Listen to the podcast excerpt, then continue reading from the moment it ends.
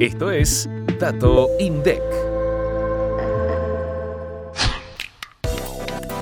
En octubre, la canasta básica alimentaria y la canasta básica total tuvieron un incremento de 9,5% y 9% respectivamente en comparación con septiembre de este año.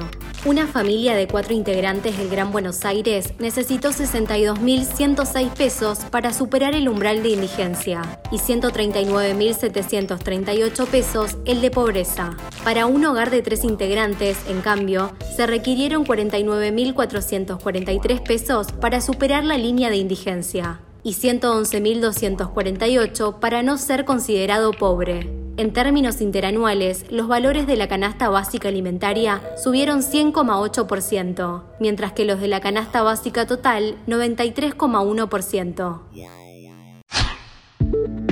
Para más información, escucha este viernes mucho más que un número. Activa la campanita para no perderte los próximos episodios